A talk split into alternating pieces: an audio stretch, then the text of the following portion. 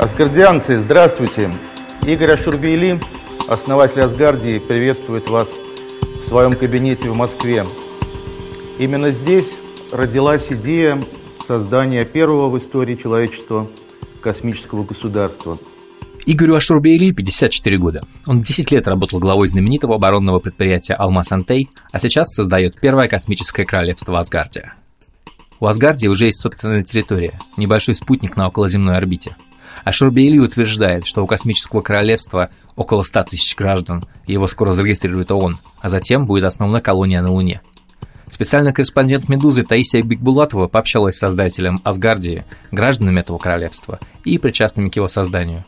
И выяснила, есть ли у него хоть какое-то будущее. Это подкаст «Медузы. Текст недели». Меня зовут Павел Борисов. Вместе с Таисией мы попробуем разобраться в истории Асгардии – Тая, для начала, расскажи, пожалуйста, что это вообще такое Асгардия? А, Асгардия – это такое новое космическое государство, которое основал, собственно говоря, сам Игорь Шурбеля. Он объявил об этом в 2016 году. А, он довольно долго хотел сделать свое государство. Это, видимо, было какой-то его навязчивой такой мыслью. Сначала он хотел общеславянское государство, потом мировое государство. Но в конце концов понял, что на Земле у него этого сделать не получится. И тут ему в голову пришла идея, что вообще-то на Земле это делать не обязательно, а есть э, космические технологии, которые в принципе, могут позволить ему сделать это с помощью космоса. Он запустил э, буквально крошечный спутник э, в космос, и поскольку нет никаких э, ограничений по территории государства, которое предписывается, он сказал, что вот это и есть наша территория, у нас есть гимн, флаг и, собственно говоря, граждане, и теперь собирается в ближайшем будущем обратиться в ООН, чтобы ООН приняла государство в свой состав. Игорь Шрубейли, 54-летний мужчина в очках с круглым добродушным лицом и седыми усами, меньше всего похож на главу космического государства. На встрече, как отмечает Тая, он ведет себя как избалованный ребенок, на неприятные вопросы отказывается отвечать, оборачивается к своей помощнице, изображая возмущение, спрашивает, «Ты кого ко мне привела? Это что такое вообще?» Потом он может вернуться обратно и говорит, «Я что-то забыл, что вы меня спросили». После одного из вопросов он вглядывается в часы в кабинете и удивленно отмечает. Часы остановились. Что-то тут с вами не то. Даже часы остановились. Кабинет у него такой, как у типичного чиновника, такой с темным деревом, э, все дела. При этом между дверьми у него стоит скелет, что очень неожиданно.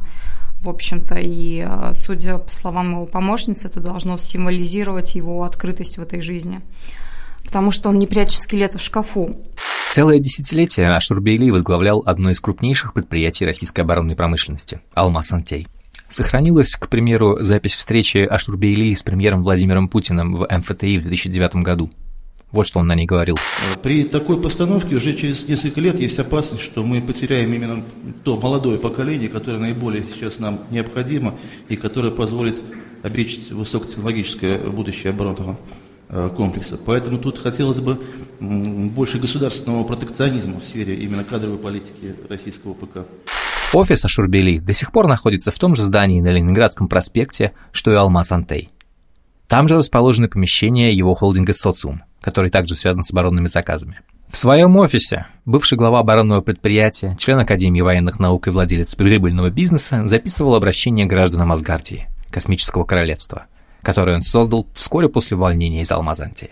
В Асгардии уже почти 170 тысяч граждан со всего мира, и Ашурбейли твердо намерен основать колонию в космосе. Он говорит, что еще при жизни намерен основать постоянное поселение на Луне и туда слетать. Разговоры о Марсе ему кажутся не более чем болтовней, потому что человек не может жить в условиях космического излучения. А Луна ему кажется чем-то осязаемым, понятным и близким.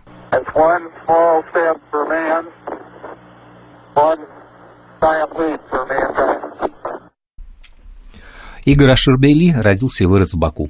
Он окончил Азербайджанский институт нефти и химии, а в 90-м переехал в Москву и занялся бизнесом. Он преподавал компьютерные технологии и занимался консалтингом. Он всю жизнь, собственно говоря, занимался технологиями, он э, такой технический человек. Ашурбейли рассказывает, что начинал с нуля, без всякой поддержки, без крыши. И в 90-х он, конечно, ощутил все нюансы бизнеса в это время. И на стрелках бывал, и по феням бодал. Сейчас в его в холдинг входит более 30 предприятий. В основном производство вооружения и военной техники, а также разработка IT-технологий, медицинское оборудование, сельское хозяйство. Есть даже банк, частное охранное предприятие и Дом культуры. Управляет бизнесом его сын Руслан Ашурбейли. По предварительным данным на конец 2017 года стоимость российских активов холдинга 10 миллиардов рублей. Чистая прибыль от них 900 миллионов. В 1991 году созданная Шурбейли компания начала сотрудничать с оборонным предприятием «Алмаз». В 1994-м ему предложили стать заместителем гендиректора «Алмаза». Еще через 6 лет Ашурбейли возглавил ее и работал гендиректором до 2011 года. С 2008 этот концерн называется «Алмаз Антей». Предприниматель стал одной из самых заметных фигур в оборонно-промышленном комплексе. Он считался хорошим антикризисным менеджером, который много сделал для «Алмаза». При Ашурбейли разработанные конструкторским бюро зенитные ракетные комплексы стали пользоваться у иностранных заказчиков высоким спросом, обеспечивая «Алмаз Антею» стабильный доход и верхние строчки в рейтингах предприятий ОПК. С должности его уволили в 2011 году решением Совета директоров. Правда, с объявлением благодарности. Обиду на уволивших его государевых людей Ашурбейли хранит до сих пор. Как-то он даже заявил в сердцах, что теперь имеет полное моральное право завести счета фирмы за рубежом и переводить туда заработанные деньги.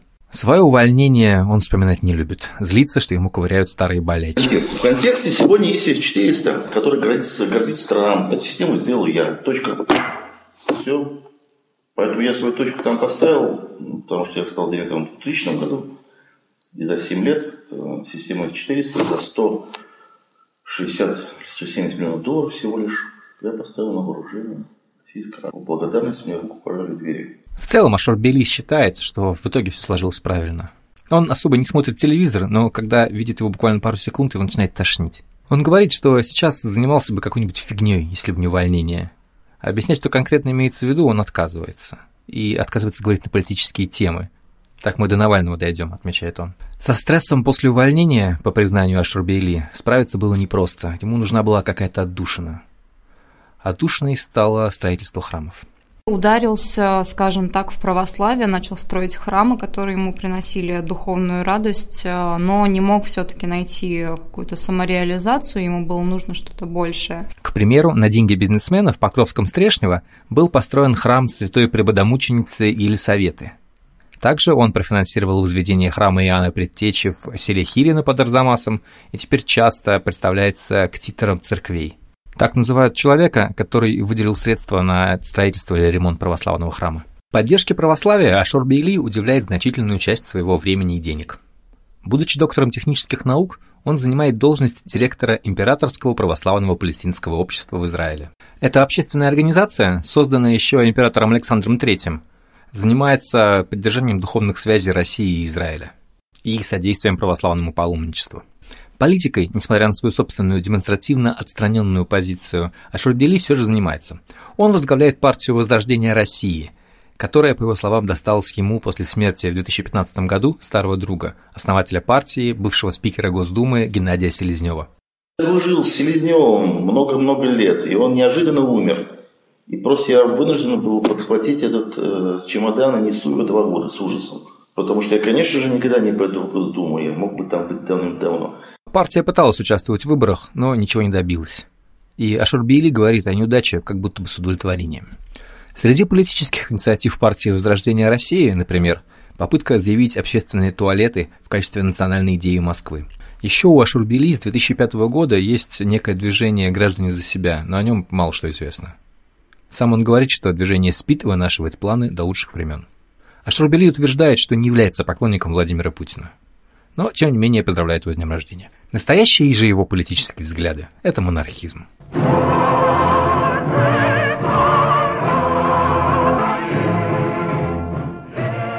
Он не раз говорил, что России нужна конституционная монархия, конкретно с молодым, около 40 лет царем, а также утверждал, что еще в детстве ему предсказывали, что он будет служить русским царям. Бизнесмен любит рассказывать, что происходит он из аристократического азербайджанского рода.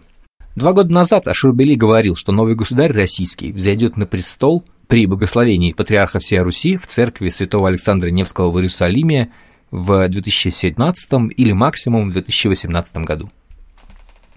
Себе и своим суждениям Ашурбели уделяет очень много внимания. На его официальном сайте представлена картина мира ученого, общественного деятеля, благотворителя и промышленника, а также крайне подробная биография – где глава про детство называется «Спокойный малыш с голубыми глазами». Кроме того, там есть целый раздел с философскими суждениями бывшего главы Алмаз Антея. Вот только некоторые из них. Кабинет моей души – вся вселенная. России нужны альтруисты и романтики, а не пидорасты и карманники. Вот вы в раннем детстве писались наверняка, это же не означает, что вы на всю жизнь засыха. А Бейли часто ностальгирует и по социалистическому прошлому. Он сетует, что бутылка и шоколадка и чирик перестали быть средством русских советских коммуникаций, и все заменил галимый доллар. Он критикует современное общественное устройство, намекая, что народ отдал власть интриганам без профессионального опыта, словоблудам и даже бандитам. Также он говорит, что современные государства устарели и превратились в вассальные крепости для воровских мамонтовских элит. Судя по сайту бизнесмена, именно размышления о печальной участи современной цивилизации, в том числе о безрадостной российской демографии, привели его к идее создания собственного государства. Сначала это было общеславянское, а затем мировое. Причем строить его он собирается не на этой планете. А Шарубейли считает, что человечество не сможет справиться со своими проблемами на Земле. Именно поэтому нужно найти такую форму и такое содержание, при котором эти самые проблемы можно было бы решить. В 2016 году он объявил о создании космического государства Асгардия. Именно оно должно спасти человечество.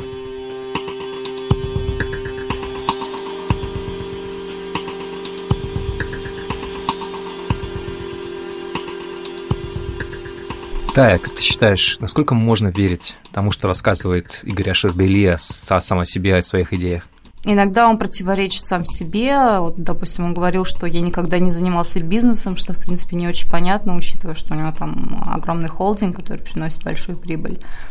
Или он говорил, что придумал, собственно говоря, государство свое в Монреале за кружечкой пива, при этом в своем обращении к э, людям, которые участвуют в этом проекте, он говорил, что придумал его в Москве в этом же кабинете. Вот. Ну и такие мелочи постоянно не всплывают. Four, three, two, And we have ignition. 12 ноября 2017 года ракета-носитель «Антарес», стартовавшая с космодрома Уоллопс в американском штате Вирджиния, вывела на орбиту космический грузовик «Цингес». На нем, помимо грузов для МКС, летел совсем маленький спутник весом 2,8 килограмма. Кубсат. Так называемый Кубсат размером с батон под названием Асгардия One. На спутник было загружено 512 гигабайт данных, предоставленных гражданами Асгардии. Зарегистрировавшись на сайте, они могли отправить в космос какой-нибудь файл, например, фотографию. Именно так и поступил музыкант Леонид Попов. Он шутит, что он первый человек, который отправил что-либо в космос о рэп-музыке. Своего рода Гагарин от русского рэпа. Песню загрузить он не смог, слишком большой размер файла, зато послал в космос обложку своего сингла. У спутника, помимо прочего, есть научная миссия. С его помощью можно будет проверить сохранность данных в условиях космической радиации. Но главная задача, конечно, другая – создать для нового государства, задуманного Игорем Ашурбейли, пусть небольшую, но суверенную территорию. Флаг, гимн, герб и население у него к тому моменту уже были, а минимальная площадь, которую может иметь государство, нигде не прописана. Так что теперь Асгардия формально обладает признаками государства. Отделившись от МКС, спутник Асгардия Уман улетел в космическое пространство и сейчас находится на околоземной орбите. Оплачивал запуск спутника сам Ашарбейли. По его утверждению, это обошлось ему примерно в 500 тысяч евро – Сумма в валюте, поскольку основное юридическое лицо Асгардии находится в Вене. Ашрубейли говорит, что выбрал этот город, поскольку Австрия – нейтральная страна, а в столице находится Комитет ООН по космосу. После того, как сформируются госорганы, Ашрубейли собирается обратиться в ООН, чтобы Асгардия стала членом организации. Он уверен, что ООН не имеет права отказать. Главное, говорит Ашурбейли, чтобы Асгардию признали другие государства посредством двухсторонних договоров. По его словам, есть примерно пять государств в мире, которые готовы так сделать. Собеседники «Медузы» в окружении Ашурбели говорят, что он рассчитывает на Монако и Лихтенштейн. О создании государства на пресс-конференции в знаменитом отеле Риц в Париже Игорь Ашурбели объявил 12 октября 2016 года. Медузе он сказал, что идея пришла ему за кружкой пива в Монреале после международной конференции по космическому праву летом того же года. Правда, бизнесмен рассказывает и другую версию, будто бы он все придумал в своем кабинете в Москве. Проект Ашурбейли привлек множество реальных людей по всему миру. Сейчас асгардианцев, то есть зарегистрированных пользователей, больше 168 тысяч. Да, это поначалу выглядит как недостоверная информация, но тем не менее, скорее всего, это соответствует действительности. Это не совсем как бы люди, которые именно граждане, а зачастую часть этих людей регистрируется, как они говорят, чисто по фану, потому что им понравилась идея. Но многие люди, и это сложно фальсифицировать, действительно заинтересовались этой идеей. Можно, допустим, зайти в соцсети проекта и увидеть там, что идут какие-то живые обсуждения, люди радуются, страдают и так далее. Вот. Я думаю, что просто эта идея пришлась э, очень вовремя, потому что а, такого еще не было, и, в принципе, молодым людям а, она достаточно близка, чтобы вот основать государство. Во-первых, это технология интересная, во-вторых, они надеются на какой-то новый справедливый порядок за пределами Земли. На главной странице сайта гордо указывается место государства в рейтинге по количеству населения. Согласно ему, Асгардия занимает 174 место, обгоняя, например, Кирибати и Андору. После будущей полноценной верификации участникам обещают ID-карточки с э, биометрической информацией. Пока регистрация проходит просто. Нужно заполнить небольшую форму и согласиться с Конституцией. Можно уже даже голосовать. 84% граждан – мужчины, 15% женщин и 1% тех, кто определил себя как «другие». 75% участников в возрасте до 35 лет. В Фейсбуке посты, связанные с Асгардией, набирают сотни лайков и комментариев – в основном они на английском языке. Один из таких комментаторов – 36-летний преподаватель арабского и французского языков из Марокко Хасан Бучала. Он тоже принял участие в наполнении спутника информацией. Он отправил свою фотографию с рыбой, надеясь таким образом стать первым рыбаком в космосе. Гражданином Асгардии он решил стать, узнав, что у ее основателя есть научный бэкграунд. Как он говорит, это первая в истории нация, у которой есть цель стать именно нацией в космосе, по крайней мере на орбите. А путешествие в тысячу шагов начинается с одного шага. Еще один гражданин Асгардии, 31-летний австралиец Джейсон Михаил Линни, второе имя он получил от отца, фаната Михаила Барышникова, любит Юрия Гагарина, «Звездные войны» и надеется, что вскоре человечество будет добывать ценные породы на астероидах. 25-летняя Джесси Мэри Барнс из Иллинойса – фанат Стартрека и сторонница создания государства вне Земли. Она верит, что это ключевое условие для того, чтобы справиться с перенаселением, дефицитом ресурсов, и только так можно провести социально-экономическую реформу. Барнс уже встречалась с другими асгардианцами. По ее словам, они выглядят как нормальные люди с таким же желанием, как и у нее – покинуть Землю и нести мир – очень удивляет его тщательная проработанность в том плане, что это не просто какое-то пиар-заявление, Создается впечатление, что человек действительно этой идеей горит, он действительно хочет, чтобы она получилась, он вкладывает в нее очень большие деньги, а речь там идет о десятках тысяч долларов, даже о сотнях. Вот. И он стремится, чтобы с технической, с юридической точки зрения все это было выполнено максимально правильно. В новом государстве уже начались общественные дискуссии.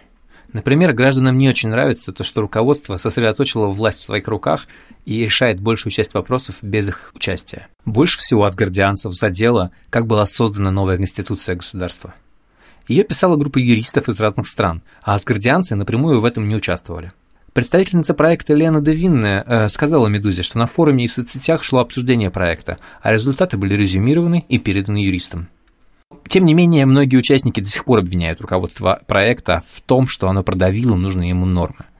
Конституция, как сообщается на сайте Асгардии, была принята более чем 70% голосов «за».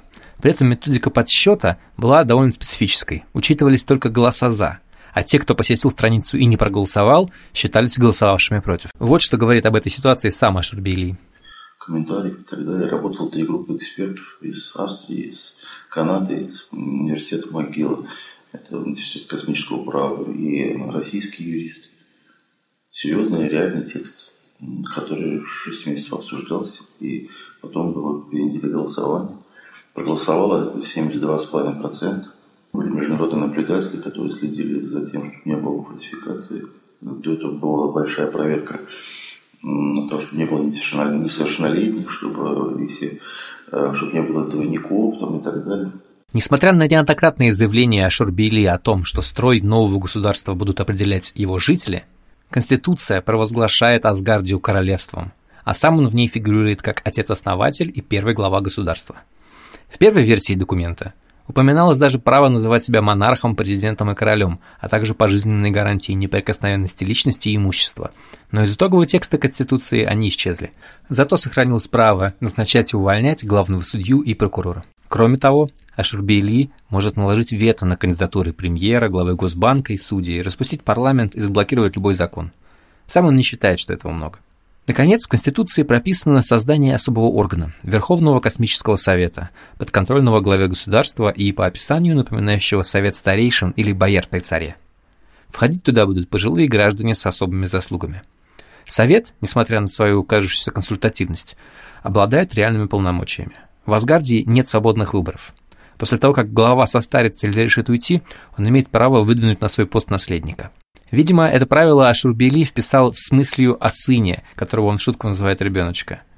Два других кандидата выдвигаются парламентом и Верховным космическим советом. Если они предложат того же человека, выборы не состоятся вовсе. Самого движения, как и партии, не предусмотрено. Больше всего асградианцев возмущают даже не широкие полномочия отца-основателя, а возрастной ценз. Право избираться в парламент и становиться судьями появляется только с 40 лет, занимать должность главы государства с 50, министра с 35. Таким образом, молодые граждане Асгардии, а их абсолютное большинство, попросту не допускаются до управления государством. Возможно, именно поэтому на проходящих сейчас парламентских выборах активность крайне низкая.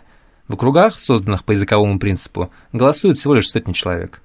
Один из самых популярных кандидатов в англоязычном округе, 42-летний Иван Россель, идет на выборы с лозунгом «Почему бы не начать с изменения Конституции?». Игоря Ашербели это устраивает. Я верю в молодежь, они креативны, пускай думают. Пускай меняет Конституцию. Это очень просто. Цифровой референдум. За недельку поменяли. Может, они захотят диктатуру, может, они захотят демократию. Сам Ашурбейли в демократию не верит. Ой, господи, где вы видели демократию, перестаньте. Ну, нет такого понятия, это придумка, такой образ. Многие асгардианцы уже не хотят участвовать в проекте, в который они вступали. Как рассказывает одна из гражданок, она пока не увидела ничего, что убедило бы ее в каких-то преимуществах Асгардии перед уже существующими системами управления. Она не заинтересована в том, чтобы помогать какому-то богатому парню в удовлетворении его прихотей. Еще один участник проекта говорит, что осознал, что при всех возвышенных идеалах граждане остаются теми же прежними людьми. То есть это будут, по сути, обезьяны в космосе, которые будут делать все то же самое, что они делают на Земле. Все та же старая система, только в космосе, резюмирует еще один участник проекта. Очень печально это видеть, говорит он. Сам Ашербели уверяет, что за кресло главы Асгардии не держится. Я ограничил конституционно свой срок пятью годами. Потому что мне еще, как говорит Владимир Владимирович Путин, хочется погулять по лазурному берегу. По словам исполнительного директора некоммерческой организации Асгардия Лены Девинне, ее муж – бельгийский космонавт Франк Девинне, пока ни одной копейки внешнего финансирования на Асгардию не ушло. Все оплачивает сам Ашербили. Он говорит, что это достаточно дорогое удовольствие, но, впрочем, оговаривается, что сам он не олигарх и не миллиардер. Собеседники «Медузы», работавшие в проекте, сходятся, что на содержание Асгардии требуется примерно 200 тысяч евро в месяц. А Шурбели не экономит. Все пресс-конференции по Асгардии, например, проводились в разных городах мира в отелях Риц. Создатель Асгардии хочет, чтобы в будущем государство окупалось, но как именно, представляет туманно. То ли с помощью блокчейн-технологии и криптовалюты Solar, обеспеченной массой Луны, где в будущем планируется создать колонию, то ли за счет стартапов резидентов Асгардии, то ли с помощью добровольных налогов. Также Ашурбейли зарегистрировал в Вене инвестиционную компанию Асгардии с начальным капиталом в 1 миллион евро – который будет неограниченно увеличиваться за счет свободной продажи э, акций гражданам Асгардии и инвесторам. На сайте космического государства ведется краудфандинг, но, по словам создателя государства, это копейки и к ним даже не притрагивались. Все другие попытки заработать на Асгардии, например, через сувениры или продажу дополнительного места на спутнике, по словам одного из источников «Медузы», либо ни к чему не привели, либо уперлись в юридические проблемы. А Шурбели признает, что сейчас не может активно собирать деньги, поскольку тогда его сразу упрекнут в мошенничестве. Он не хочет быть какой-нибудь очередной МММ и старается вести себя кристально чисто. Сейчас Ашорбейли планирует создать на орбите целую группировку спутников вместо нынешнего Кубсата, срок службы которого рассчитан всего лишь на два года. И это будет стоить уже, по его оценкам, свыше миллиарда рублей. Доставать эти деньги, по словам основателя Асгардии, придется уже будущему министру науки страны. Как только я запущу маховик работы государства со всеми его институтами, то, собственно, почему в государство надо вкладывать? Государство должно вкладывать. Угу. Ну, кто вкладывает в Россию? Никто. Кто вкладывает в Америку? Государство само кормит. Там доллары печатают, здесь нефть разливают. Работу проекта «Асгардия» сейчас поддерживают около 50 сотрудников и 100 волонтеров, рассказывает Лена Девинны. Бывшие сотрудники проекта рассказывают, что в нем нет конкретных позиций с конкретными обязанностями. Кто пытался что-то изменить и брал на себя решение задач, те и работали. Один из собеседников рассказывает, что официально на работу в Асгардию поначалу не оформляли, зато оплатили зарплату примерно на треть выше российской рыночной. Затем появились договоры, но не у всех. У проекта два руководителя. Лена Девинна, отвечающая за коммуникации, и гендиректор компании Ашурбели Aerospace International Research Center. Она занимается технической инфраструктурой проекта. Это Михаил Спокойный. Он отвечает за разработку и управление проекта целым. Сам Ашурбели, по словам собеседника «Медузы», с сотрудниками общается крайне редко. У него есть некие требования к продукту, но они довольно размыты и противоречат сами себе, рассказывает бывший сотрудник компании. Поэтому долго работать довольно трудно. Главная проблема Асгардии в том, что требования меняются слишком быстро. Сегодня задача одна, потом задача другая, которая лишает смысла предыдущую. Собеседник «Медузы», знакомый с э, работой Асгардии, говорит, что это стартап, которым руководят люди с опытом работы, скажем так, в Советском Союзе. Они поначалу действительно не понимали некоторых аспектов интернета, и создавалось ощущение, что они делают продукт не в 2017, а в 2001. Еще один собеседник «Медузы», работавший в Асгарде, отзывается о проекте гораздо более резко. По его словам, изнутри это работает так, как может работать игрушка богатого чувака. Полнейший бардак, семь пятниц на неделе и самодурство. Так он называется о работе в Асгарде. Проблема, по его словам, в том, что на самом деле у зачинателей тупо нет бизнес-плана, а цели напрочь противоречат действиям. Например, это цитата. «Имея цель набрать как можно больше сторонников, чтобы махать численностью перед ООН, руководство ввело тираническую конституцию, после чего начался отток людей. Космическое государство, по словам бывшего сотрудника Асгардии, оказалось хобби для одного человека, хотя никто в этом никогда не признается. По его словам, это даже на секту не похоже. В секте все боятся, что человек уйдет, а тут деньги кончатся, и все. Самого Игоря Ашурбели подобные мелочи не волнуют. Для него в Асгарде есть свой конкретный смысл. Тая, как ты считаешь, зачем ему вообще все это? Это открытый вопрос на самом деле. Мне кажется, что здесь э, все зависит от личности, потому что он э, человек такой любящий символизм, размышляющий о судьбах Родины и судьбах мира в целом. Он верующий, а, он беспокоится о будущем Земли. Вот, и Самое главное, мне кажется, ему хочется найти свою какую-то самореализацию в этом мире, потому что после увольнения, мне кажется, на мой взгляд, э, у меня сложилось впечатление, что ему не хватало какого-то признания серьезного. Это был подкаст «Медузы. Текст недели». Меня зовут Павел Борисов. Спасибо, что слушали. Подписывайтесь на наши другие подкасты, например, на подкаст э, «Как жить» в котором Лика Кремер, Галина Тимченко и Екатерина Крангаус обсуждают, собственно говоря, как жить. И каждую пятницу, иногда в субботу, обязательно слушайте «Медузу в курсе». Это подкаст о самом главном, что произошло на этой неделе. До новых встреч!